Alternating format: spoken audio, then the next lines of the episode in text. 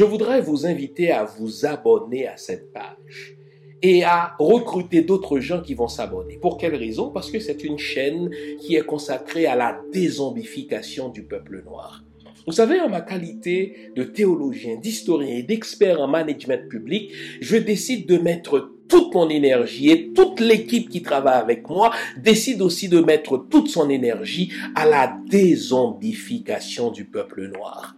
L'émission s'appelle Lumière sur le monde. Eh bien, cette lumière, ce n'est pas moi. Cette lumière, c'est le travail que nous faisons ensemble. Lorsque tout à coup, on réalise qu'on nous a roulé dans la farine, on réalise qu'on nous a trompé pendant, n'est-ce pas, des siècles, et que tout à coup, nous prenons conscience de nos ressources, nous prenons conscience de notre identité, et ayant pris conscience de tout cela, nous prenons la décision de partager ce que nous sommes, ce que nous comprenons avec les autres. Donc, nous avons besoin d'avoir une masse critique d'hommes et de femmes noirs réveillés qui vont changer, n'est-ce pas, leur pays respectif pour la gloire de nos ancêtres.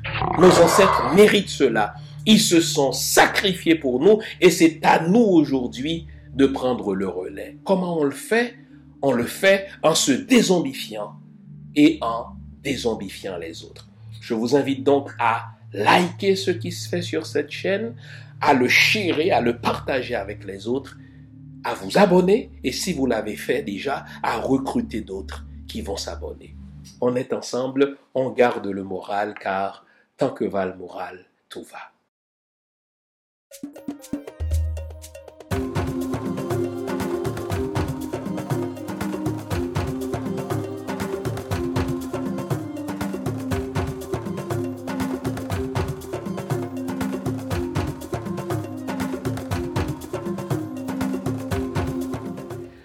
Bonjour mesdames, bonjour messieurs, bonjour le monde, bienvenue à cette autre édition de l'émission Lumière sur le monde. Comment allez-vous mesdames, comment allez-vous messieurs? J'espère que vous avez passé une bonne semaine, j'espère que celle qui commence aujourd'hui vous apportera tout le bonheur que vous méritez. J'espère surtout que vous allez consacrer la prochaine heure avec nous à méditer sur aujourd'hui les merveilles du peuple haïtien, les merveilles d'Haïti. Vous savez, j'ai le goût de vous parler des merveilles d'Haïti. Vous savez, le titre d'émission m'a été inspiré par deux événements qui n'ont en apparence aucun lien. Le premier événement, mais c'est la performance de notre équipe féminine de football au mondial ces grenadières, et elles portent bien leur nom, ces grenadières qui nous rappellent rien de moins que le combat épique que nos ancêtres ont livré contre les scélérats français, l'armée scélérate de Rochambeau, l'armée scélérate de Leclerc, l'armée scélérate de Napoléon Bonaparte à Vertières. Hum. Une armée scélérate, une armée raciste, une armée qui se faisait accompagner de bulldogs, de chiens mangeurs de noirs, une armée qui était bien équipée parce que c'était l'une des meilleures, sinon la meilleure en Europe, une armée qui est arrivée avec des bateaux, toute une armada. C'était, n'est-ce pas, euh, la plus lourde, la plus forte expédition française de tous les temps. Hein. Les enjeux étaient énormes pour Bonaparte puisque Haïti, devenu Saint-Domingue, donc la colonie domingoise, c'était la colonie la plus rentable de toutes les colonies, pas seulement des colonies, euh, des colonies françaises, mais de toutes les colonies. C'est-à-dire, on parle des colonies britanniques, on parle des colonies euh, euh, espagnoles parce que ce qui se produisait à Saint-Domingue était consommé partout à travers le monde, des États-Unis d'Amérique jusqu'en Russie. Imaginez le café euh, qui était euh, planté et produit à Saint-Domingue, imaginez le sucre qui était, euh, n'est-ce pas, produit en Haïti, donc à Saint-Domingue, il était consommé partout à travers le monde. Et donc, c'est pas pour rien qu'on a appelé Saint-Domingue la perle des Antilles ce n'était pas une perle pour euh, nos ancêtres qui ont été esclavagisés par les Français, les scélérats, mais c'était en vérité une perle pour l'économie française, c'était une perle pour le rayonnement de l'État français de par le monde.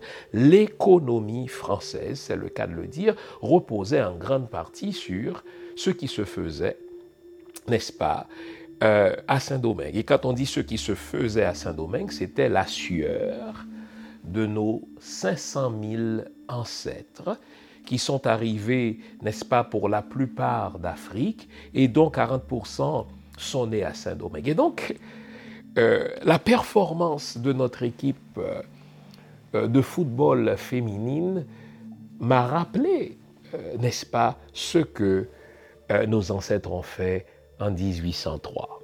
Vous dites que la comparaison peut-être exagérée, mais à peine. Hein. Comparaison n'est jamais raison, mais imaginez. Une équipe qui provient d'un pays appauvri, une équipe qui provient d'un État déstabilisé, d'un État à l'effondrement duquel les nations malveillantes ne cessent de travailler, et elles réussissent, ces nations-là, d'un État où l'insécurité règne, et pourtant nos grenadières, nos joueuses ont joué sans complexe Imaginez, sans complexe devant l'Angleterre, sans complexe devant la Chine. Et je voudrais vraiment saluer le courage, le talent, le professionnalisme de nos grenadières. Mais franchement, je ne suis pas euh, particulièrement un fan du sport, encore moins du, football. Mais là, quand il s'agit d'Haïti, euh, j'arrête ma routine je prends une pause par rapport à tout ce que je fais pour contempler mes compatriotes. Et pour moi, c'était émouvant, très, très émouvant. Très, très émouvant. Imaginez ce que serait ce pays si les nations malveillantes nous relâchaient la bride. Imaginez ce que serait ce pays si les nations malveillantes, entendons les États-Unis, le Canada et la France, daignaient retirer leurs bottes de notre cou Imaginez ce que serait Haïti hmm. si ces talents-là étaient encadrés, si nos équipes sportives, si nos équipes culturelles, si l'art haïtien était encadré, était financé à hauteur justement de leur valeur, si le sport était encadré, financé à hauteur de sa valeur, si notre musique, si notre cuisine, etc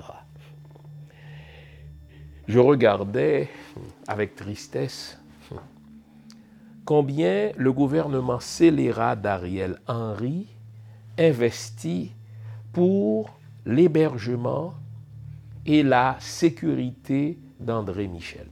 André Michel, c'est un petit, euh, petit salaud, un traître à la nation, qui, après avoir euh, mené, euh, mené la vie dure, n'est-ce pas, à, l'équipe de PHTK a profité de l'assassinat de Jovenel Moïse pour se rapprocher de la même équipe PHTK. Et aujourd'hui, n'est-ce pas, puisqu'à un moment donné, la foule a voulu n'est-ce pas, lui faire payer sa traîtrise avec raison? Quant à moi. Alors le gouvernement scélérat, illégitime d'Ariel Henry, n'est-ce pas, décide de le protéger. Il est désormais logé dans un hôtel dans les hauteurs de Port-au-Prince.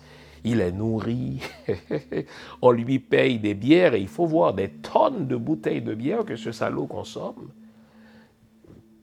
Et c'est des millions de gourdes. Hein. C'est des millions de gourdes qui sont dépensés pour héberger ce petit salaud. Pourquoi? Parce qu'il a fait alliance avec euh, le PHTK assassin euh, de Michel Martelly, d'Ariel Henry, de euh, Madame Lalim, de l'ambassadeur des États-Unis, du secrétaire d'État, enfin du secrétaire général des Nations Unies, de l'ambassadeur Sébastien Carrière du Canada, de l'ambassadeur de la France. Ce sont tous des scélérats. Hein. Ce sont des scélérats qui s'entendent, des scélérats internationaux qui s'entendent avec des scélérats nationaux pour étouffer Haïti. Et pourtant, malgré le fait que c'est un pays étouffé, malgré le fait que c'est un pays autour duquel on, resserre les taux, nos grenadières ont joué sans complexe. Les avez-vous vus jouer? Et j'étais tellement ému. J'ai dit, mais nous devons, nous les Haïtiens, être faits d'une étoffe particulière. Hein? Nous devons, sans chauvinisme aucun, reconnaître que le moule avec lequel les dieux nous ont créés, eh bien, ce moule-là, ils l'ont détruit tout de suite après nous avoir créés. Je ne connais pas un seul peuple qui fasse montre d'autant d'intrépidité. Je ne connais pas un seul peuple qui fasse montre d'autant de volonté de vivre. Et qui, malgré les épreuves, et qui, malgré les péripéties, et qui, malgré les humiliations, et qui, malgré les méchancetés des uns et des autres, continue d'aller de l'avant. Vous comprenez un peu mieux pourquoi je vous dis que notre équipe féminine porte bien son nom, les grenadières. Au fait, quand je les ai vues jouer, on dirait que j'entends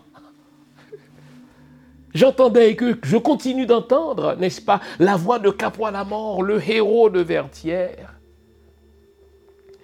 qui essuyait les boulets des canons de l'armée de Rochambeau, qui essuyait les sabres, n'est-ce pas, de l'armée de Rochambeau, qui essuyait les fusils de l'armée de Rochambeau, et qui continuait de dire en avant, en avant, fièrement.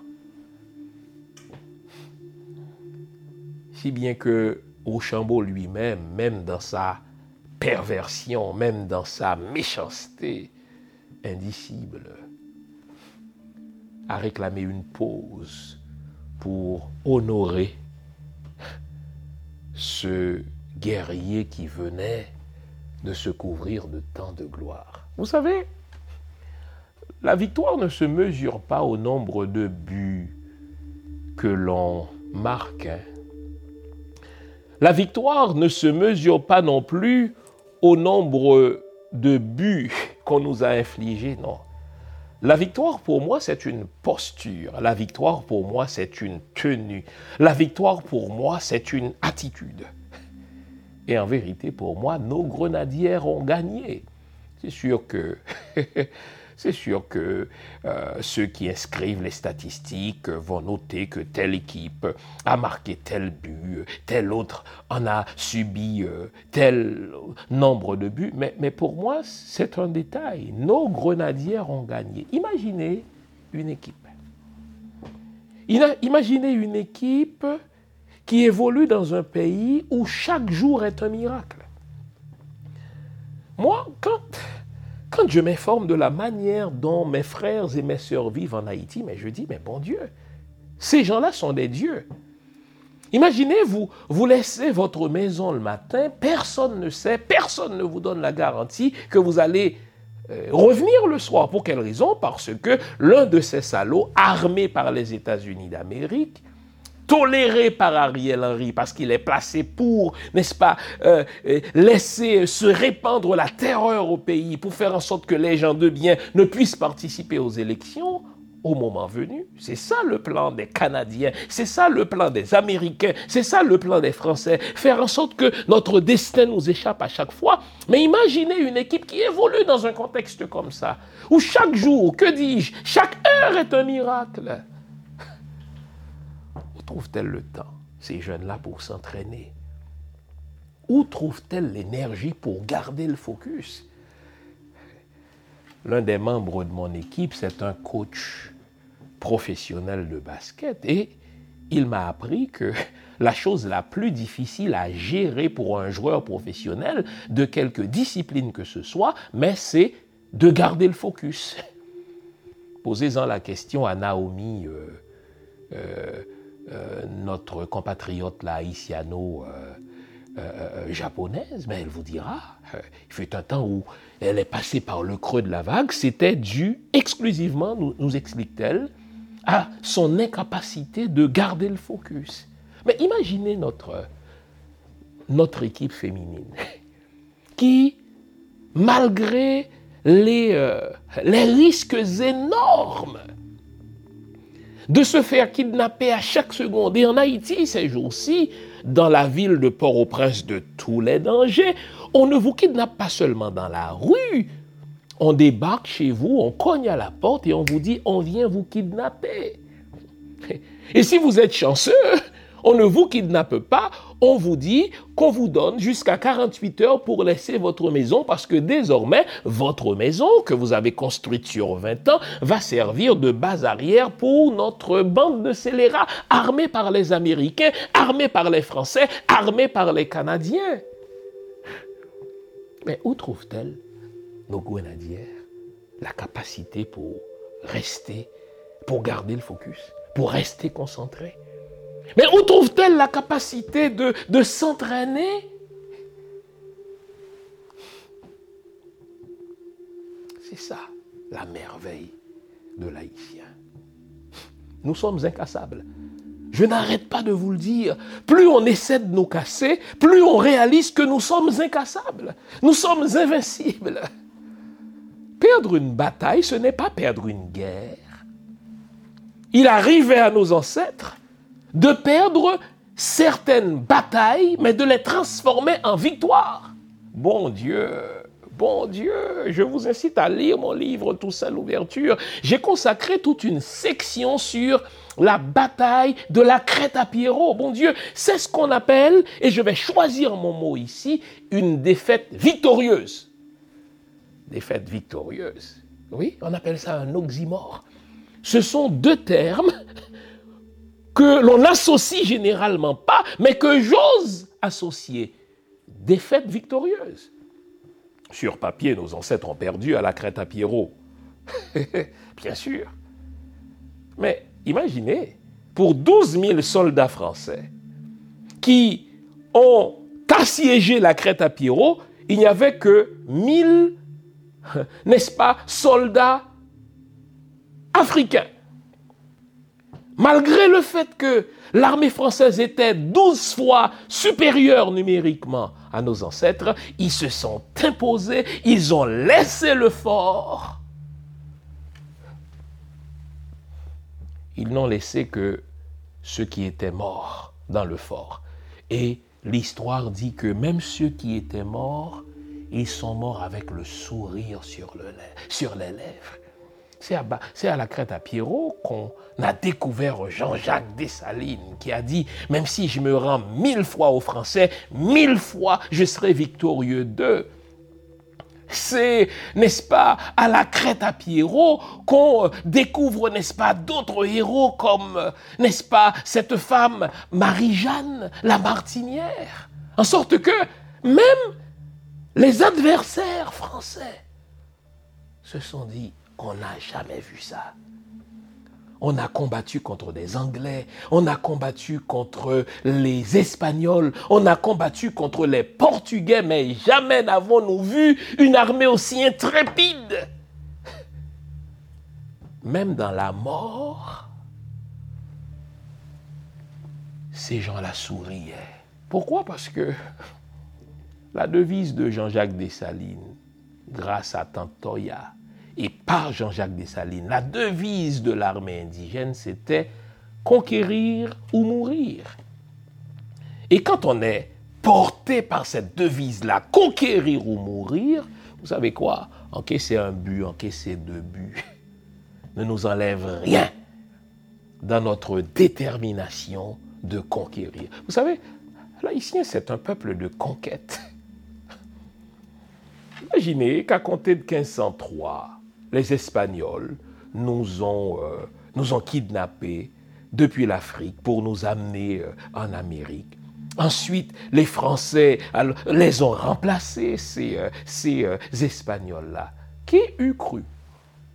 Qui eût cru que ceux-là même qui ont été amenés en captivité, qu'on a considéré comme une chose, L'esclave, c'était la res en latin, la chose du maître. Qui eût cru que ces mêmes esclaves-là auraient botté le derrière aux Espagnols? C'est ce que Toussaint Louverture a fait. Auraient botté le derrière aux Britanniques. C'est ce que Toussaint Louverture a fait, qui eût cru que ces esclaves auraient botté le derrière à l'armée de Napoléon pour dire que désormais, ce bout de terre-là serait une terre de liberté pour tout le monde. Imaginez que notre Jean-Jacques Dessalines, l'empereur, rachetait la liberté des frères africains qui étaient faits esclaves dans les autres colonies. On est allé jusqu'à offrir la terre d'Haïti aux esclaves noirs américains. On leur disait de venir. Et qu'en Haïti, ils trouveraient la liberté. Un Henri Christophe a fait, a raisonné un bateau rempli d'esclaves qui arrivaient de l'Afrique et il les a libérés. Mais franchement, pour moi, c'est ça gagner. C'est ça une grande nation. Une grande nation, ce n'est pas comme celle des États-Unis, de la France ou, ou, du Canada. Une grande nation, ce n'est pas celle qui construit ses richesses sur la misère des autres. C'est ce que font les pays occidentaux. Quand on dit les États-Unis sont un pays riche, mais comment les États-Unis ont-ils construit leur richesse Ils ont assassiné sur 200 ans plus de 100 millions d'autochtones. C'est ça être riche, c'est ça être chrétien, c'est ça in God we trust, ah bon? Les États-Unis d'Amérique ont occupé et volé, n'est-ce pas, au passage, tous les pays des Amériques latines. Dès qu'un pays essaie de se tirer, n'est-ce pas, d'affaires, dès qu'un pays essaie de sortir la tête de l'eau, vous pouvez être sûr que les États-Unis, la France et le Canada seront là pour déstabiliser ce pays, faire assassiner son dirigeant. Dès qu'un pays, de l'Afrique en particulier, élit n'est-ce pas, un chef d'État qui dit désormais nos ressources doivent servir à l'enrichissement de notre peuple, vous pouvez être sûr que la France va l'assassiner. C'est pas moins de 22 chefs d'État africains que depuis la décolonisation, la France a assassiné, avec bien sûr l'appui de la CIA, bien sûr avec l'appui euh, des services secrets britanniques. C'est ce que vous appelez une grande nation? Une nation qui déstabilise les autres pour être stable. Une nation qui appauvrit les autres pour construire ses richesses. Une nation qui, n'est-ce pas, convoite les richesses des autres, qui refuse de les payer, qui vole et qui place dans ces pays-là, riches en ressources, leurs propres hommes de, de, paille, comme on les appelle, pour s'assurer de voler par pays interposé ou par gouvernement interposé les richesses des autres. Pour moi, si c'est ça qu'on appelle un pays riche, une nation puissante, je n'en veux pas. Pour moi, les États-Unis, euh, la France, le Canada sont des pays dits puissants, mais en réalité, ce sont des pays voleurs des pays dits riches, mais ce sont des pays exploiteurs. Si vous prenez le temps d'étudier l'histoire de l'enrichissement de ces pays-là, elle est liée intrinsèquement, l'histoire de ces pays-là, au vol, au pillage, à la déstabilisation des autres, au déni de l'autodétermination des autres peuples. Non. Haïti, c'est un grand peuple. Haïti, c'est une grande nation. Le peuple haïtien, c'est un grand peuple en ce que après s'être libéré par lui-même de l'emprise de l'esclavage, après s'être libéré par lui-même de la plus puissante armée du monde d'alors, vous savez ce que nos ancêtres ont fait? Ils ont financé d'autres luttes pour la libération de l'esclavage dans d'autres pays. Pensez à ce qui est devenu le Venezuela aujourd'hui, qui était autrefois la Grande Colombie, pensez plus tard à Israël aujourd'hui. Pensez encore, je vous en ai parlé, à l'Éthiopie. Pensez encore, n'est-ce pas, à la Libye. Et le rêve de nos ancêtres, les Jean-Jacques Dessalines, les Henri Christophe, les Toussaint Louverture, c'était de faire d'Haïti cette nation phare d'où jaillirait la lumière de la libération. Cette nation phare à partir de laquelle les autres peuples opprimés reprendraient courage. Je vous l'ai dit dans mon livre, partout dans le monde, le nom de Toussaint Louverture, le nom de Jean-Jacques Dessalines, le nom de Macandal étaient considérés comme des espèces d'amulettes. Même en Asie, les gens nommaient leur enfant Toussaint. Parce qu'ils se disaient, qui sait, comme Toussaint a libéré son peuple, comme Dessalines a libéré son peuple, eh bien, en nommant mon fils, en prénommant mon fils Toussaint, il libérera aussi son village, sa collectivité, son peuple, etc. Pour moi, c'est ça un grand peuple. Nos grenadières nous ont fait une démonstration de ce qu'est véritablement, de qui est véritablement l'haïtien. Un peuple qui lutte, un peuple intrépide, un peuple sans complexe. Et qui dit, je peux encaisser des buts. je peux, n'est-ce pas, sur papier, euh, ne pas avoir marqué de but, mais je gagne. Que je puisse me tenir devant vous sans complexe et vous faire barrage. C'est ça la victoire. J'ai le goût de vous parler à l'émission de ce matin des merveilles d'Haïti. D'abord, les merveilles humaines, notre capital humain, des merveilles, ma foi, écologiques, des merveilles culturelles, des merveilles architecturales, des merveilles mystiques, des merveilles linguistiques.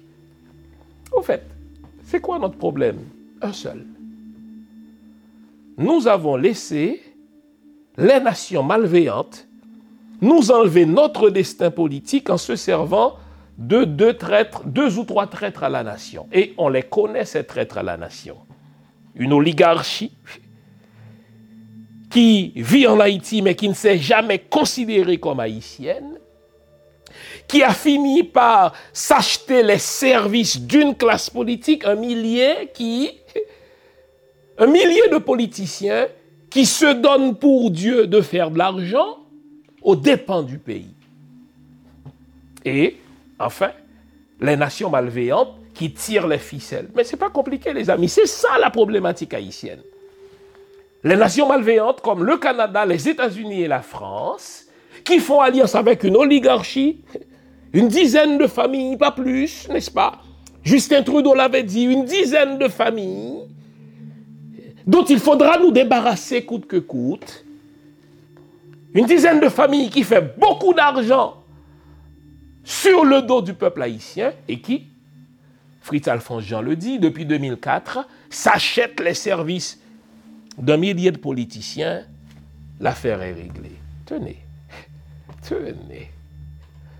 On va prendre le temps de regarder nos merveilles.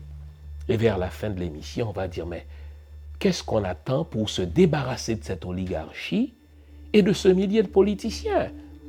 Et puisqu'il faut fixer les responsabilités en, respectant justement l'ordre des responsabilités, pour casser pour casser cette alliance diabolique entre les nations malveillantes et l'oligarchie, ben, il faudra un gouvernement patriote, nationaliste, compétent, qui auront, rien de moins, les liens diplomatiques avec ces trois pays malveillants. On s'arrête ici, longue introduction, mais quel pays merveilleux, quel peuple merveilleux que nous sommes. Les grenadières que je salue d'ailleurs, nous en ont fait une superbe démonstration. On s'arrête ici. Vous connaissez le rituel, une tasse de thé, une tasse de café, une bonne tasse de chocolat chaud. Je vous reviens après la pause que voici. C'est promis à tout à l'heure. Vous nous l'avez demandé, nous avons le plaisir de vous apprendre que désormais, nos émissions, toutes nos émissions, sont disponibles avec des sous-titrages en trois langues, en français, en anglais et en créole. Nous sommes conscients que l'émission Lumière sur le monde est devenue une véritable plateforme familiale autour de laquelle des parents et des enfants se réunissent pour s'informer de ce qui se fait en Haïti, en Afrique ou ailleurs dans le monde. Pour vous faciliter la vie, nos émissions sont désormais disponibles avec des sous-titrages en trois langues, français, créole et anglais. Nous progressons avec vous, nous marchons avec vous de manière à relever nos communautés et nos peuples. Nouveau, toutes nos émissions sont disponibles avec des sous-titrages en français, en anglais et en créole. Avant la pause, on s'était promis de, de, parler des merveilles d'Haïti. Je, je, vous déstabilise un peu. Vous savez, notre plus grande merveille, je vous le donne en mille, notre joie de vivre. Est-ce que vous réalisez que ce qu'il faut comme événement, ce qu'il faut comme épreuve, ce qu'il faut comme catastrophe pour nous enlever à vous et à moi notre joie en permanence n'existe tout simplement pas? Je vais vous le redire. Ce qu'il faut pour enlever en permanence à l'haïtien sa joie de vivre, que ce soit en termes d'épreuve, que ce soit en termes de, de catastrophe, que ce soit en termes d'humiliation, c'est pas compliqué, ça n'existe pas pour nous. Bien sûr, comme tout le monde, nous avons quelques heures de découragement. Bien sûr, comme tout le monde, nous connaissons quelques minutes de déprime, mais rapidement, nous nous relevons. Pour quelle raison? Parce que notre joie de vivre, elle est à toute épreuve. Et vous savez ça, cette joie de vivre-là, elle fait chier les autres. Il y en a qui pensent que nous, nous prenons des médicaments pour être heureux. Il y en a qui pensent que nous prenons un thé pour rire. Non, cette joie de vivre-là, les dieux, nos ancêtres, nous l'ont donnée gratis et nous l'avons gratis. Et cette joie de vivre-là, elle est contagieuse. Bon, vous savez, mes collègues, ils disent, mais Jean-Fils Aimé, tu es toujours en train de rire. On rit, non pas par inconscience, on rit en temps de, de, maladie, on rit en temps de tremblement de terre, on rit en temps de, de, de kidnapping. Ce n'est pas qu'on ne soit pas conscient de la dangerosité de la chose, mais c'est qu'on refuse que cette chose-là nous enlève notre joie de vivre. Est-ce que vous réalisez cela? Et si vous voulez mesurer la joie de vivre de l'haïtien, regardez comment il marche. Je vous en ai déjà parlé. Une fois cela m'a sauté aux yeux comme si je m'en rendais compte pour la première fois. Je vous le disais, j'étais à l'hôtel à Pétionville il y a quelques années. Et là, l'haïtien se lève très tôt. Où va-t-il? Je ne sais pas. Et là, de ma chambre, je regardais cette foule marchante, ce peuple marchant, mais qui marche droit. Vous savez, votre posture en dit long sur votre perception de la vie. L'haïtien marche droit. Il regarde droit devant lui. Il regarde le soleil. Il se dirige vers le soleil. Et c'est pas pour rien que quand on pose la question à l'haïtien comment ça va, il répond en créole naboulé. Il brûle comme le soleil. Il porte la chaleur du soleil. Il porte le rayonnement du soleil. En fait, il est le soleil. C'est pour cela que les forces des ténèbres, que sont ces pays malveillants, le Canada, les États-Unis, la France, il faut les, marteler, ces pays-là pour qu'on n'accepte plus leur récit sur Haïti, pour qu'on n'accepte plus leur narratif pervers, comme quoi ils seraient là pour nous aider. Ils sont pas là pour nous aider, ils sont là pour nous voler. Il y a une différence. Ils ne sont pas là pour nous aider, ils sont là pour nous diviser. Il y a une différence. Ils ne sont pas là pour nous aider, ils sont là pour nous exploiter. Notre plus grande merveille, c'est notre joie de vivre. Moi, je me rappelle quand quand j'étais en Haïti, moi, j'ai vécu jusqu'à 19 ans en Haïti, mais je ne savais pas que c'était un pays pauvre. Pour moi, c'était le pays le plus joyeux. Les Slimanigas appellent Haïti justement, justement, le pays de la misère joyeuse, un autre oxymore. Le pays de la misère joyeuse. En général, on n'associe pas misère et joie, mais c'est ce que fait l'haïtien. S'en fout de ce que dit le dictionnaire, il s'en fout de ce que dit euh, la philosophie occidentale. En Haïti, on associe misère et joie. On peut être dans un environnement considéré comme, euh, euh, n'est-ce pas, fait de misère, on est joyeux dedans. Moi, je me rappelle quand j'étais gosse, n'est-ce pas, grandissant dans la très héroïque ville du Cap. Vous savez de quoi on jouait, nous, à l'été? On prenait quatre morceaux de bois qu'on plantait pour en faire, n'est-ce pas, deux buts. on prenait un bas, une chaussette, qu'on remplissait de papier de journaux, de toutes sortes de choses. On en faisait une balle. Et là, pieds nus, on jouait. Putain, on jouait jusqu'à la tombée de la nuit. Et on était heureux. Et vous savez quoi? Après le jeu, vous savez ce qu'on faisait? On allait à l'Abadi. Dans une merveilleuse plage. On allait à Rival, une autre plage. On allait au bord de mer. En fait, nous sommes environnés d'eau. Et quand on était tanné de baigner, vous savez ce qu'on, de se baigner, vous savez ce qu'on faisait? On grimpait dans les montagnes et on allait visiter toutes sortes de forts, le fort Picolet, on allait partout. Et le soir, on jouait à un jeu de course qu'on appelait Lago. Putain, quand vous êtes élevé dans un environnement comme ça, ce n'est pas le homard qui vous rend heureux ce n'est pas l'épaisseur du compte de banque de tes parents qui te rend heureux. Ce n'est pas le type de vêtements de marque que tu portes qui te rend heureux. Tu t'en fous, tu marchais pieds nus, torse nu, putain. Tu regardes, étais heureux dedans. et, j'ai un fidèle auditeur qui est sur la chaîne, là, mon ami Junior Chancy, que je salue.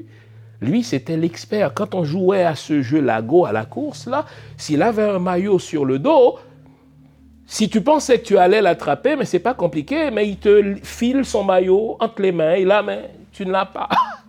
Mais c'est ça l'ingéniosité haïtienne. La joie de vivre. C'est ça votre plus grande merveille. Ne laissez personne vous la voler. Vous savez, quand j'écoute moi trop les nouvelles et que les nouvelles sont trop assombrissantes, vous savez ce que je fais? Je ferme ma putain de radio, je ferme la télé que je regarde plus, et là, je regarde un bon film.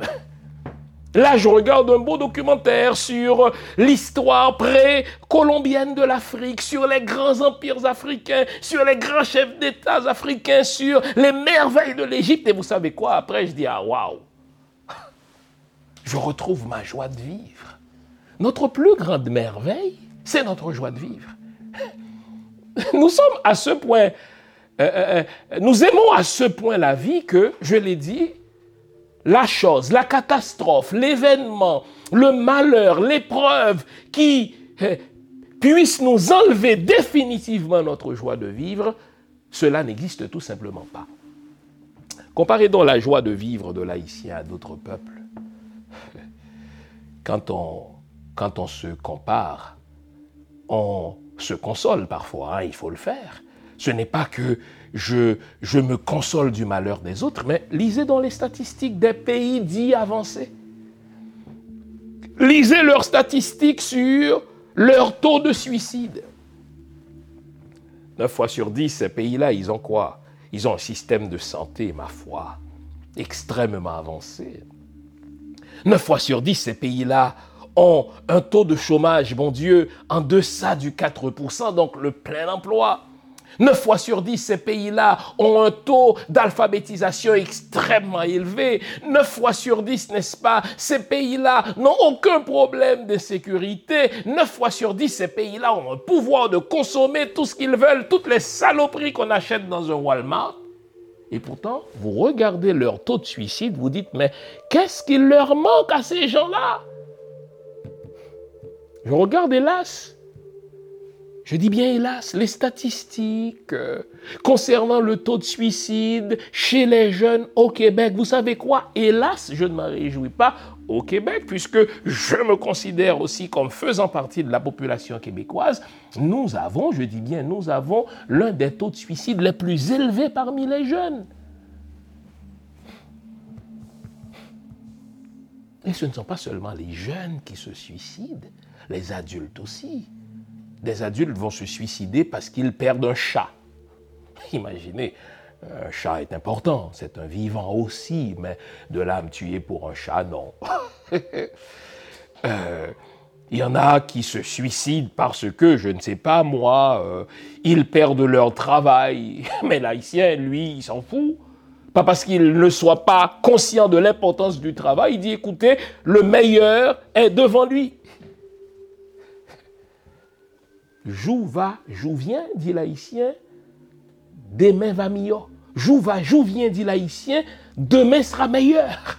C'est comme si les plus grands malheurs de l'haïtien sont derrière lui et que demain ne peut lui réserver que du bien. Alors là, il ne va pas renoncer à sa joie de vivre pour ce qui s'est fait hier, puisque demain lui réserve quelque chose de plus grand. Le meilleur de l'haïtien est toujours devant lui. Et vous savez, quand vous avez ça comme philosophie, putain, vous êtes heureux.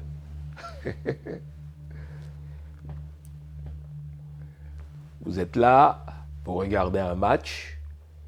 Pendant le match, on, s'énerve, les esprits s'échauffent, on se prend tous pour le meilleur joueur du monde. Après le match, ben, on est heureux. Ça tourne en blague. On raconte plein d'histoires, on rit, on rit à tue-tête, on rit à gorge déployée, on rit à se déchirer la rate, on rit, ça devient si contagieux que même ceux qui ne comprennent pas nos jokes se mettent aussi à rire. Ça, c'est notre plus grande merveille notre joie de vivre. Une autre merveille de l'haïtien, c'est sa capacité de se fabriquer tout ce dont il a besoin pour survivre. Et quand je dis tout ce dont il a besoin, on ne parle pas de choses extrêmement compliquées. J'ai déjà lu que l'haïtien, et c'est prouvé, accuse l'un des plus grands taux d'artistes par habitant pas compliqué. La personne n'a jamais été à l'école de, la peinture, elle n'a jamais été à l'école de la musique. La plupart de nos musiciens qui brillent de tout leur feu n'arrivent pas à lire une partition de musique, c'est pas compliqué.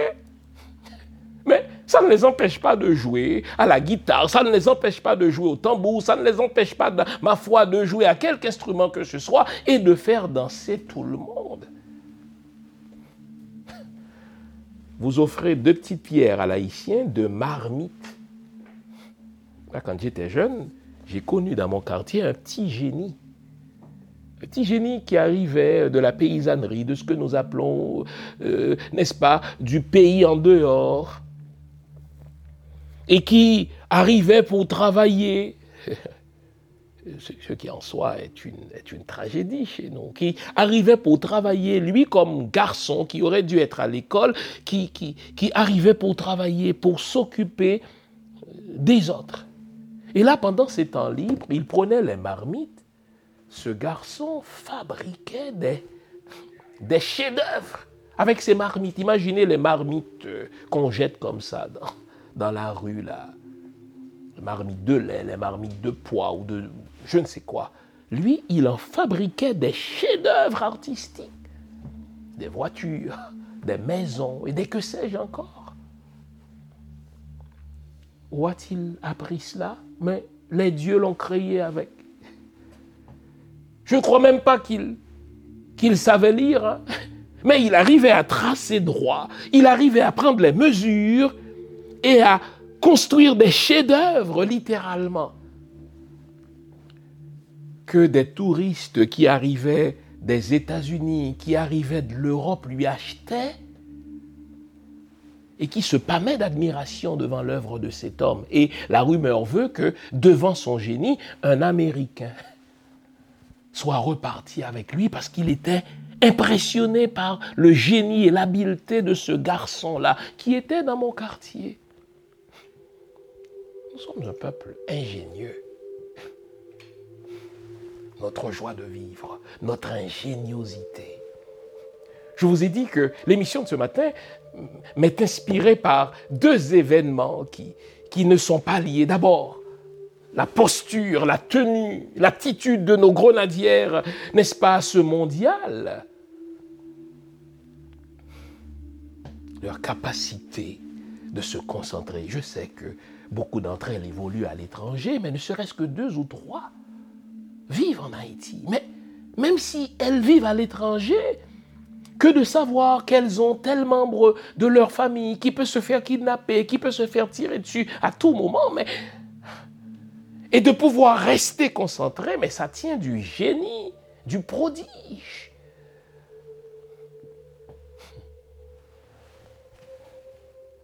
L'autre événement, c'est une amie de la Floride qui a partagé avec moi une courte vidéo une courte vidéo qui,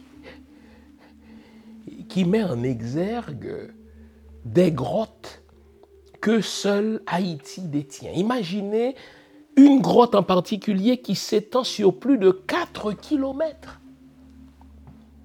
Des grottes qui remontent au moins à l'époque, n'est-ce pas, précolombienne, à l'époque des autochtones. Des grottes qui s'étendent sur plusieurs étages et qui cachent des merveilles.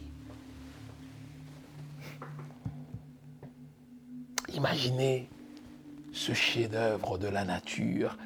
Imaginez ce chef-d'œuvre, n'est-ce pas, écologique, des cascades d'eau dans des grottes sur plus de 4 kilomètres.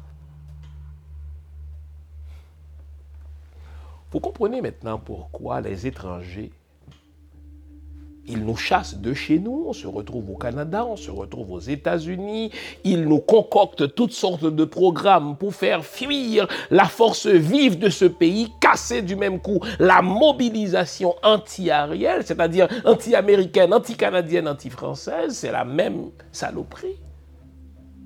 Vous imaginez que pendant que nous on fuit, les étrangers sont en train d'acheter nos terres pour des, n'est-ce pas, pour, un petit pain. Et cela, chers amis, remonte au moins à 1915. Vous savez que jusqu'en 1915, toutes nos constitutions, systématiquement, depuis la constitution de 1805 de l'empereur, n'est-ce pas, Jean-Jacques Dessalines, jusqu'en 1915, toutes nos constitutions interdisaient aux étrangers d'acquérir quelque propriété que ce soit en Haïti. D'ailleurs, Jean-Jacques Dessalines l'a écrit dans sa constitution du 20 mai 1805, aucun étranger ne mettra le pied en Haïti comme propriétaire. Aucun. Et cela a été systématiquement respecté jusqu'en 1915. Même les Allemands ont dû utiliser toutes sortes de subterfuges pour acheter nos terres. Elles épousaient nos femmes, enfin ils épousaient nos femmes et nos femmes, leurs épouses, achetaient des terres parce que c'était sacré pour nous. On ne va pas vendre nos terres à des étrangers. Vous savez, l'une des premières décisions que les Yankees, les Américains ont prises en nous occupant en 1915, c'était de faire sauter cet article de nos diverses constitutions qui interdisait aux étrangers d'être propriétaires. Donc vous voyez, la convoitise américaine de nos terres, la convoitise des étrangers de nos biens, la convoitise des étrangers de nos ressources ne date pas d'hier.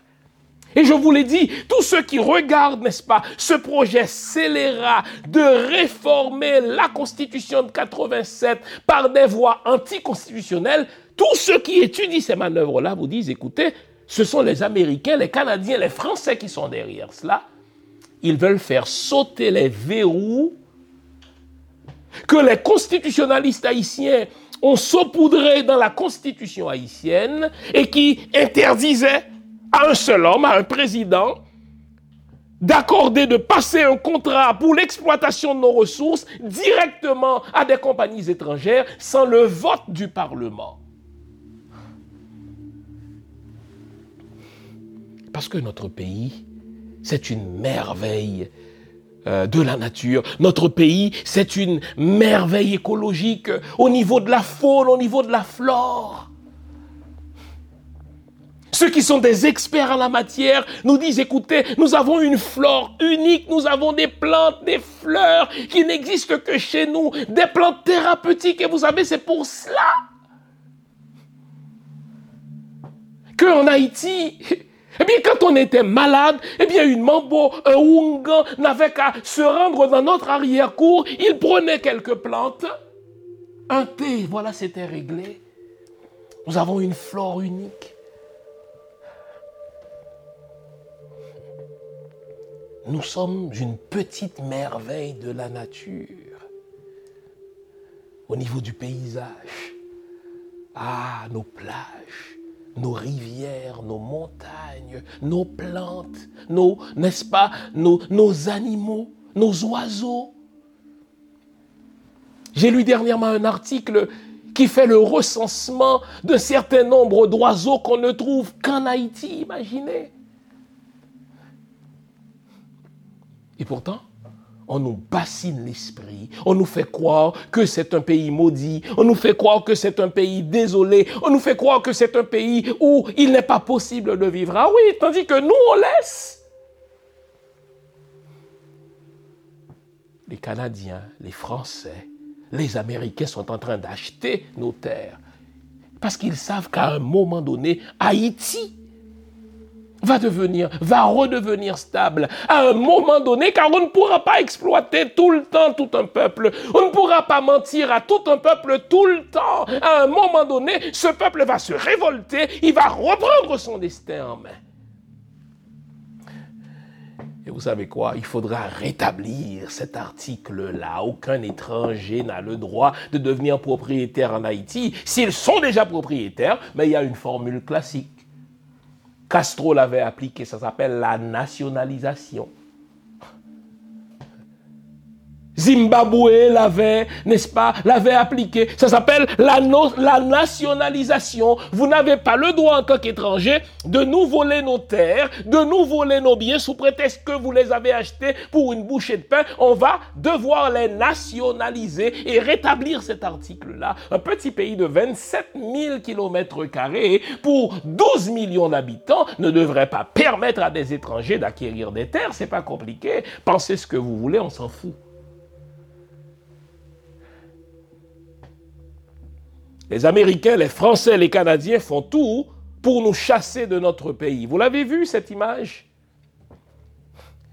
Les Vitellums, qui sont armés par les Américains, chassent les gens de chez eux. Ça s'appelle des déplacés. Et normalement, les ambassades, les Nations Unies sont là pour protéger les déplacés, pour faire pression sur le gouvernement local, pour protéger les déplacés. C'est ça le droit international en Haïti, nos déplacés vont manifester devant l'ambassade américaine. Les Haïtiens sont des gens très intelligents. Ils comprennent que les armes viennent des États-Unis d'Amérique. La police qui en général est inactive et passive. La police qui en général dit nous n'avons pas les moyens pour assurer la sécurité des gens. Cette même police, avez-vous vu l'image? A bombardé les déplacés haïtiens qui exerçaient leur droit constitutionnel de manifester devant la scélérate ambassade américaine. Qui, selon vous, a demandé à la police haïtienne de venir bombarder ces gens-là? Je vous le donne en mille, l'ambassade américaine. Et lorsque l'ambassade américaine par la suite a sorti un communiqué, elle ne s'est pas excusée de la brutalité policière que la police haïtienne qui travaille pour elle a, n'est-ce pas, exercé contre les Haïtiens. Elle a dit, elle nous a passé, n'est-ce pas, une pommade en disant, écoutez, les États-Unis d'Amérique soutiennent beaucoup l'USAID, qui, lui, l'USAID, aide les déplacés. Mon cul, bande de racistes les Américains ont le droit de manifester devant la Maison Blanche. Les Canadiens ont le droit de manifester devant le Parlement à Ottawa. Les Canadiens manifestent ici devant n'importe quel bâtiment. En Haïti, les Haïtiens n'ont pas le droit de manifester devant l'ambassade américaine. La même ambassade américaine passe l'ordre à la police haïtienne en général, inactive, passive, n'est-ce pas, absente, invisible, pour bombarder les Haïtiens qui exercent leur droit constitutionnel de manifester devant la scélérate ambassade américaine. Quand je vous dis qu'il faudra un gouvernement nationaliste qui rompe les relations avec ces trois pays scélérats, Pourquoi on nous chasse de notre pays alors que eux s'installent définitivement en Haïti Pensez-y bien. Les États-Unis et l'Iran ont rompu leurs relations diplomatiques. Le Canada, sous Stephen Harper, a rompu ses relations diplomatiques avec l'Iran. Mais bon Dieu, s'il n'y avait rien en Haïti qui puisse attirer euh, n'est-ce pas, la convoitise des Blancs? Dites-moi, pourquoi les ambassadeurs s'acharnent-ils à obtenir accréditation à Port-au-Prince? Dites-moi, qu'est-ce qu'un ambassadeur français, qu'est-ce qu'un ambassadeur américain, qu'est-ce qu'un ambassadeur, n'est-ce pas, canadien, trouve-t-il de si attrayant pour être en Haïti comme ambassadeur? Pensez-y. Depuis quand s'intéressait-on à un pays pauvre? Pourquoi font-ils tout pour rester là? Pourquoi font-ils tout pour être au timon des affaires en se servant d'hommes de paille? C'est parce qu'ils nous volent nos choses. Quant au Canada, vous avez, au Québec en particulier, un pays qui gît littéralement dans le froid pendant 8 à 9 mois pour ne pas exagérer. Vous comprenez pourquoi nos plages, vous comprenez pourquoi notre flore, vous comprenez pourquoi nos sous-sols représentent une attraction extraordinaire pour ces pays voleurs. Ils nous pillent, ils nous chassent de notre territoire. Chez eux, ils nous utilisent en utilisant la formule du beau, bon, pas cher, mais ils nous chassent de chez nous. Parce que nous avons des petites merveilles. Allez regarder sur ma page Facebook cette petite merveille de grotte qui s'étend sur plus de 4 km en Haïti. Et c'est une grotte parmi des centaines d'autres, les amis.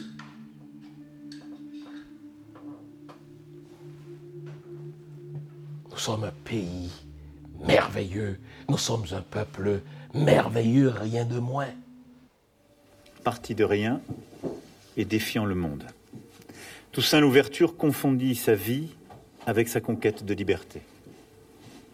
Comme Bonaparte, pourtant son geôlier, Toussaint Louverture incarne le triomphe de la volonté sur la fatalité. Né dans l'esclavage, mais ayant reçu la nature d'un homme libre, selon ses propres mots. Né vers 1743 sur une plantation de Saint-Domingue où la captivité, le labeur et les maladies faisaient succomber les esclaves avant leurs 40 ans, il savait la griffe du fouet sur la chair et la douleur des entailles sur la peau. Il découvrit aussi que ses parents, venus de l'actuel Bénin, avaient été séparés au moment de leur asservissement. Il éprouvait comme orphelin de mère la violence de l'esclavage qui détruit toute dignité et remplace par la chaîne des maîtres les liens de la famille. Toussaint Louverture transforma cette condition en ambition car rien ne l'effraya jamais. Frappez, si vous osez, lança-t-il un jour au gérant de la plantation. Toussaint Louverture avait montré sa trempe. Il se révéla dans toute sa force de caractère et l'acuité de son intelligence. Le gérant en fit son cocher, bientôt son second, et le mena vers l'affranchissement. Un nouveau regard sur Toussaint Louverture, le magnifique et le sublime. La toute dernière biographie de Toussaint Louverture, l'homme, le stratège, le politique, le gestionnaire et le visionnaire. Un livre à lire et à relire en vente sur mon site www.jeanfilsaimé.com ou sur amazon.ca. Un nouveau regard sur Toussaint Louverture, le magnifique et le sublime Procurez-vous votre exemplaire maintenant.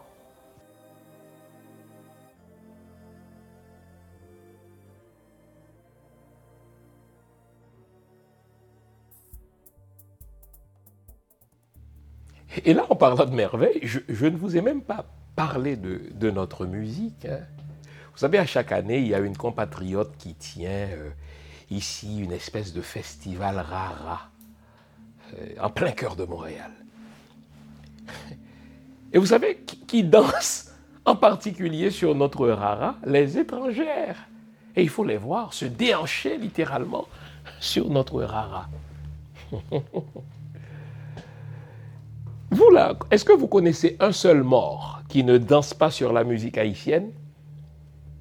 Vous faites jouer la musique haïtienne, c'est pas compliqué. Les morts eux-mêmes dansent. Mais si vous ne le voyez pas, parce que c'est leur esprit qui danse.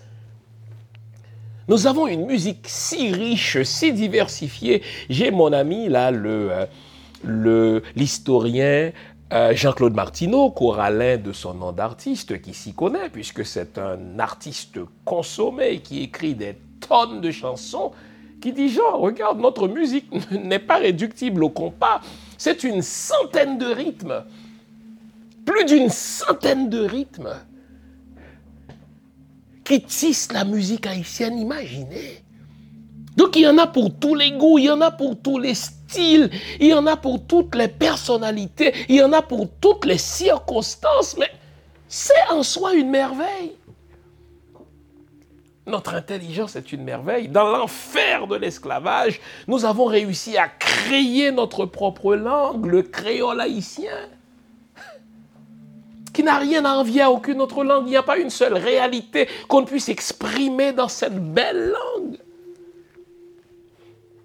Imaginez des, Africains qui arrivaient de, partout à travers l'Afrique, qui parlaient des centaines de dialectes et qui ont réussi à communiquer en créant une langue. Bon Dieu, et vous appelez ça un peuple inintelligent. Vraiment. Quelle est votre définition alors d'un peuple intelligent? Quand on est initié, euh, ce qui est convoqué, c'est à la fois l'aspect symbolique, mais aussi euh, l'invisible. Donc c'est difficile pour moi de vous raconter.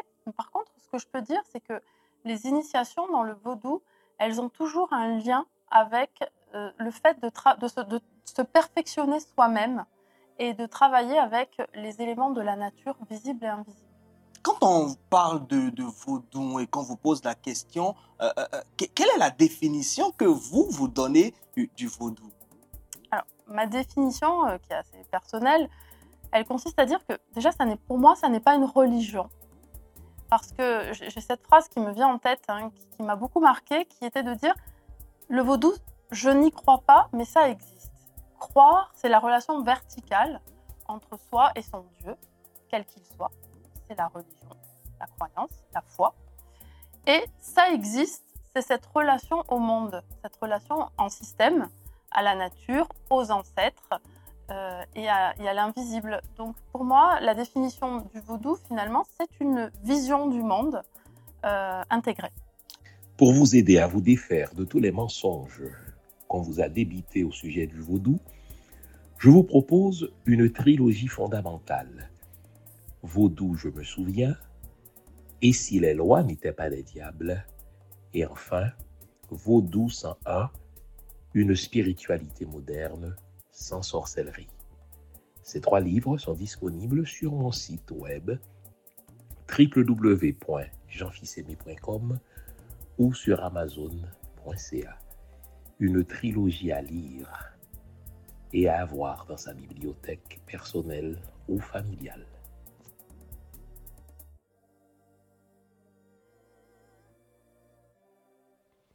Et notre cuisine alors? Et notre cuisine. Oh là là. Connaissez-vous quelqu'un, je ne parle pas d'un colonisé là, qui, fait dans du mimétisme, qui veut que tout ce qui est noir ressemble à ce qui est occidental?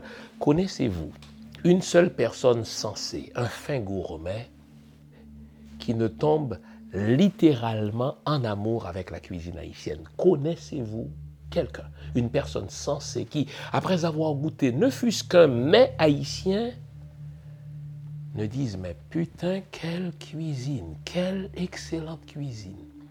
En sorte que l'haïtien va goûter à tout. Il va voyager, il va manger de tout ce qu'on lui présente, mais à un moment donné, il regarde sa montre,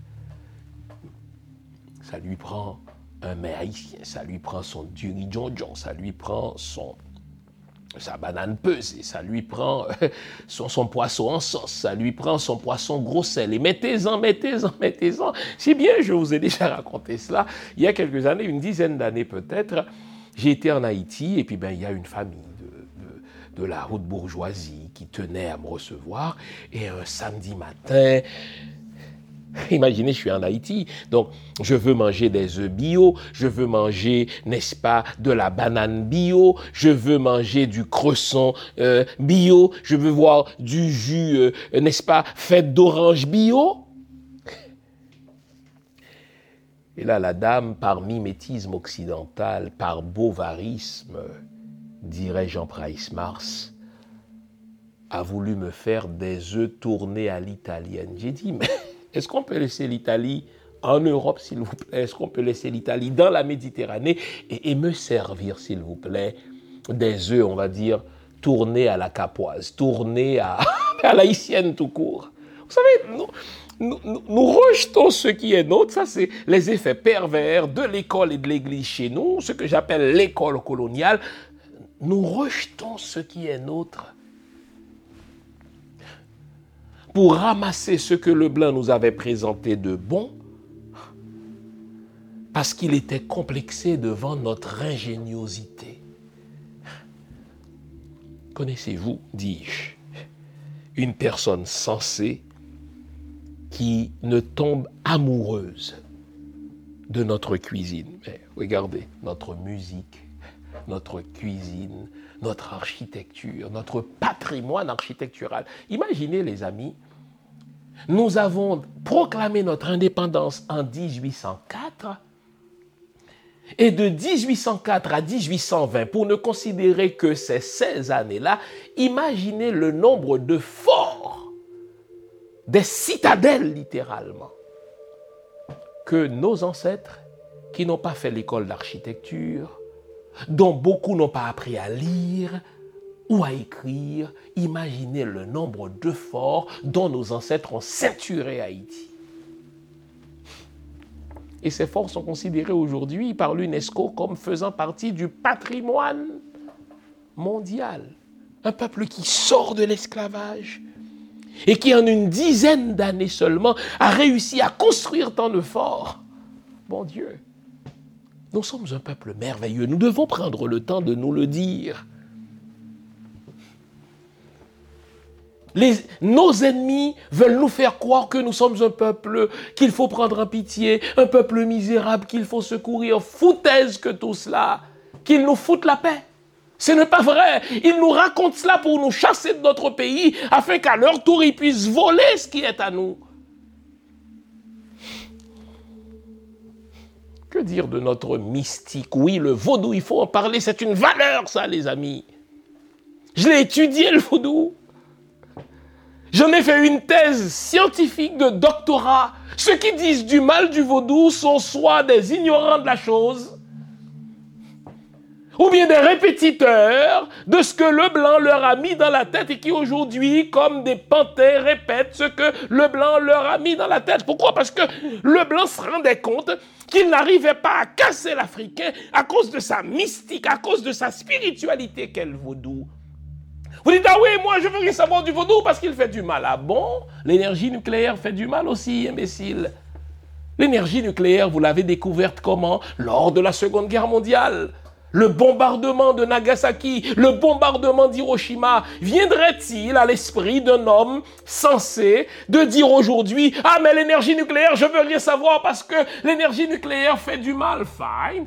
Mais c'est aussi avec l'énergie nucléaire que la France produit son électricité jusqu'à 70%. L'énergie nucléaire entre aussi dans la thérapeutique pour combattre le cancer. Est-ce que vous allez dire, je veux rien savoir de l'énergie nucléaire, crétin? Le vaudou, quant à moi, c'est la mystique la plus complète, la plus profonde qui soit. C'est la spiritualité la plus holistique qui soit. Qu'on puisse, qu'on s'en serve pour faire du mal, il ne faut pas imputer la chose au vaudou, il faut imputer la chose au scélérat qui fait le mal. De même que le mercenaire qui utilise une arme, n'est-ce pas, pour tuer quelqu'un, ce n'est pas l'arme en soi qu'il faut condamner. Il y a des militaires, des gens de bien qui nous protègent avec la même arme, d'autres qui nous tuent avec la même arme. Donc ce n'est pas l'arme en soi qu'il faut combattre, c'est l'intention, celui qui tient la chose. Le vaudou, c'est une façon d'habiter le monde. Le vaudou, c'est une façon de vivre en harmonie avec la nature. Le vaudou, c'est une façon, n'est-ce pas, de vivre en harmonie avec les valeurs de ses ancêtres. Le vaudou, c'est une connaissance thérapeutique. Le vaudou, n'est-ce pas, c'est une façon de se dire, quelle que soit l'épreuve, je vais la vaincre. N'est-ce pas, la mort elle-même ne peut pas me casser, puisqu'à ma mort, je retournerai vivre en Afrique Guinée. C'est ça, le vaudou.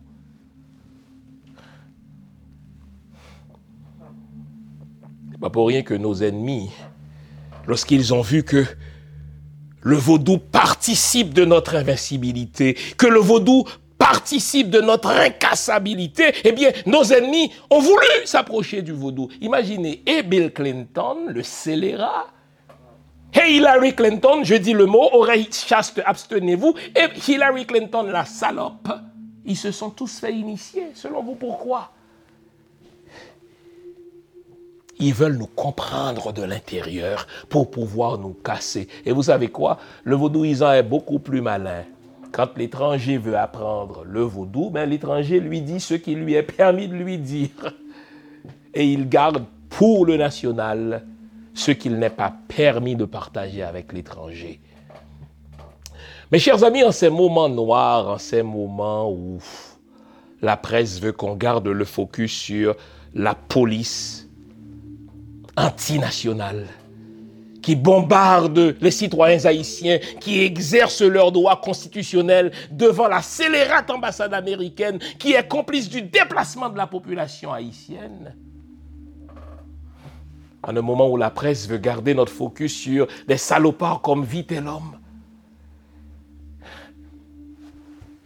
disons-nous au contraire, rappelons-nous au contraire que nous sommes un peuple merveilleux. Notre joie de vivre, notre posture devant la vie, notre ingéniosité, notre refus de le céder aux épreuves. Tout cela participe de merveilles, de merveilles inimitables. On peut chercher à nous ressembler, mais nous sommes inimitables. Et je veux vous le dire ce matin, nous vaincrons. Vous savez, c'est de 1503 à 1791. Hein. C'est-à-dire, c'est du 16e siècle jusqu'au 18e siècle que nos ancêtres ont été asservis à Saint-Domingue. 200 ans.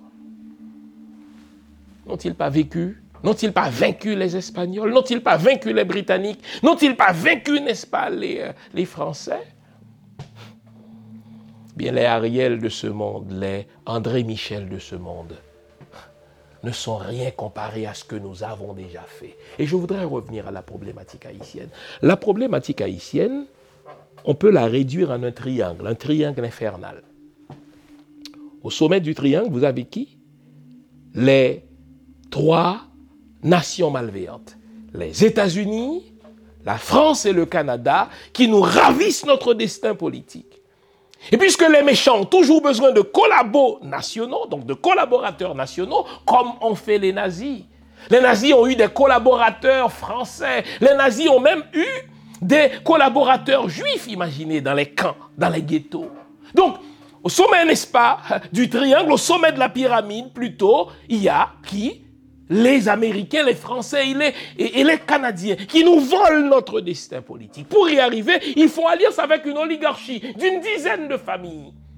Des gens qui sont arrivés chez nous au 19e siècle, qu'on a accueillis, qui ont commencé par avoir des boîtes dans le dos, qui, qui vendaient toutes sortes de saloperies et qui se sont enrichis.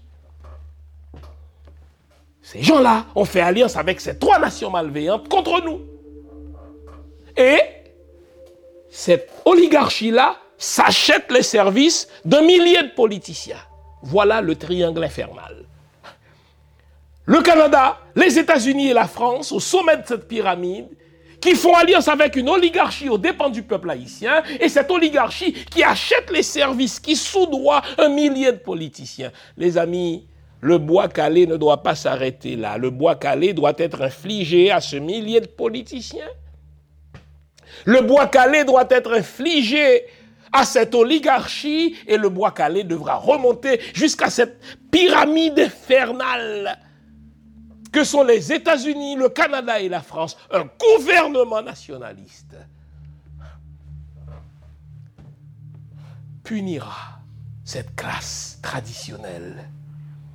Un gouvernement nationaliste punira cette oligarchie, nationalisera ses biens volés sans payer les taxes et les impôts. Un gouvernement nationaliste rompra le temps de se redresser et de retrouver sa souveraineté, les relations diplomatiques avec ces trois nations malveillantes, rien de moins. C'est ce que je prône, c'est ce que je crois. Et c'est ce qu'un gouvernement nationaliste, compatriote, n'est-ce pas, enfin patriote, compétent et intègre, devra faire dans ces 100 premiers jours. Vive Haïti, Vive le peuple haïtien. On garde le moral. Car tant que va le moral, tout va. Vive les grenadières. Bonne semaine. Au revoir.